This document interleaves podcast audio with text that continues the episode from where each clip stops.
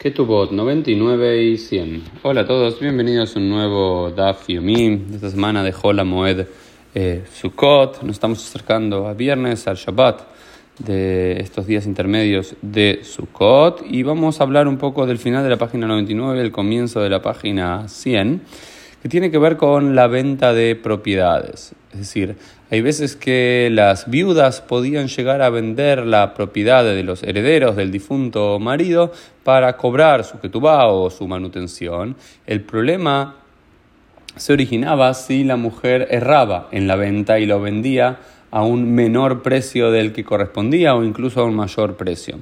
Y lo mismo puede suceder con un beitín, con un jurado. Así nos dice la Mishnah. Dice, Shum adayanim shepihat tut o sifush tut mihram batel. Dice, si los jueces, por ejemplo, los herederos tenían cierta propiedad y había que dividirlo entre los herederos o había que era para mantener a las viudas del difunto padre y demás, si el, el Beit Din toma esa propiedad para dividirla y con eso poder pagarle a las viudas, ¿qué pasa si se erra por un sexto del valor, lo sube a un sexto del valor? Si debía valer eh, cierto valor, le sube... Eh, un sexto del valor o se equivoca y le lo venden uno en un sexto del valor inferior al que correspondía, según la Mishnah y así queda la mi Mihram Batel, la venta queda anulada. Es decir, si yo soy un propietario y yo vendo por error mi propiedad a un precio menor del precio del mercado establecido, el error es mío y la venta es válida. Ahora bien, si lo hace una viuda, ¿ok? Si lo hace una viuda,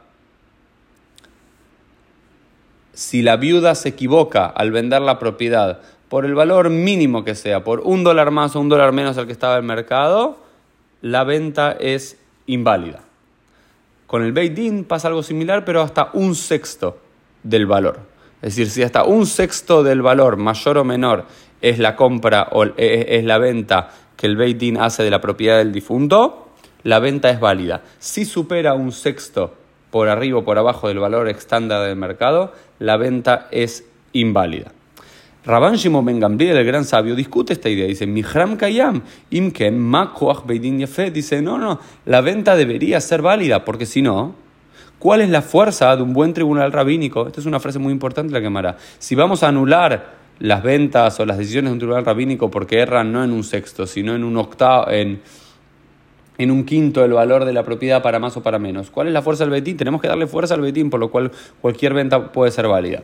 Así no queda la laja. La queda como el Tanakama, que cierran por más de un sexto o menos de un sexto, por más de un sexto para arriba o para abajo, la venta es inválida, de la misma forma que va a ser inválida para la viuda por cualquier eh, cantidad mínima que llegue a equivocarse, a, hacer una disparidad para el valor real del mercado. Ahora bien, dice Rabban Shimon Gabriel, geret bikoret, pero si hicieron un análisis del mercado y demás y una investigación de cuáles son los precios y demás, y aún así después se equivocaron en el, valor que le ponen, la venta es válida porque hicieron lo que se llama el due diligence, hicieron el proceso como correspondía. Ahora la pregunta que se hace la quemará es, eh, ok, Sheliach Keman, un enviado, ¿sí? Un enviado. ¿Tiene el estatus de un beitín o tiene el estatus de una viuda? Se pregunta en la quemará al comienzo de la página 100. ¿Por qué? Porque habíamos dicho que la viuda, si se equivoca por cualquier centavo más o menos, es, la venta es inválida. En cambio, el beitín tiene hasta un sexto del valor para equivocarse para arriba para abajo para ser válido. Un sheliach, un enviado, tiene la fuerza, ¿sí? se puede equiparar con una viuda o con un juzgado. Y hay dos posiciones. Uno dice, no, es como el juzgado, porque el juzgado no tiene ningún beneficio. Cuando la viuda lo vende a mayor, a mayor valor, gana más dinero. Cuando lo vende a menor valor, pero puede quedarse con la plata, tiene un beneficio. En cambio, el Sheliach, el enviado, no tiene ningún beneficio personal. Entonces, en este caso, el, el, el sería como el Beit Din. Es la suposición. Como un tribunal rabínico. Ahora bien, otra posición dice no porque el Beit Din es de varios, está conformado por varias personas, y la viuda es una, y el Sheliach, el enviado, es uno. Entonces hay una comparación mucho más eh, directa entre que la viuda es un individuo y solo y el enviado es un individuo solo, por lo cual el enviado es comparado con una viuda. Ilgeta Elías Kalmaná, y así queda la que el enviado es como la viuda. Que si vos mandás a vender a alguien algo, ¿no? Le decís, mira, anda a venderme este auto por 10 mil dólares. Y él lo vende a 10 mil 5 dólares o a 9.995, le erra por, por nada, por apenas centavos, por apenas unos dólares, la venta es inválida. ¿Sí? Porque eh, tanto la viuda como el sheliach deben respetar sin correrse ni un milímetro del valor estipulado del mercado que el propio propietario había puesto y el mercado también.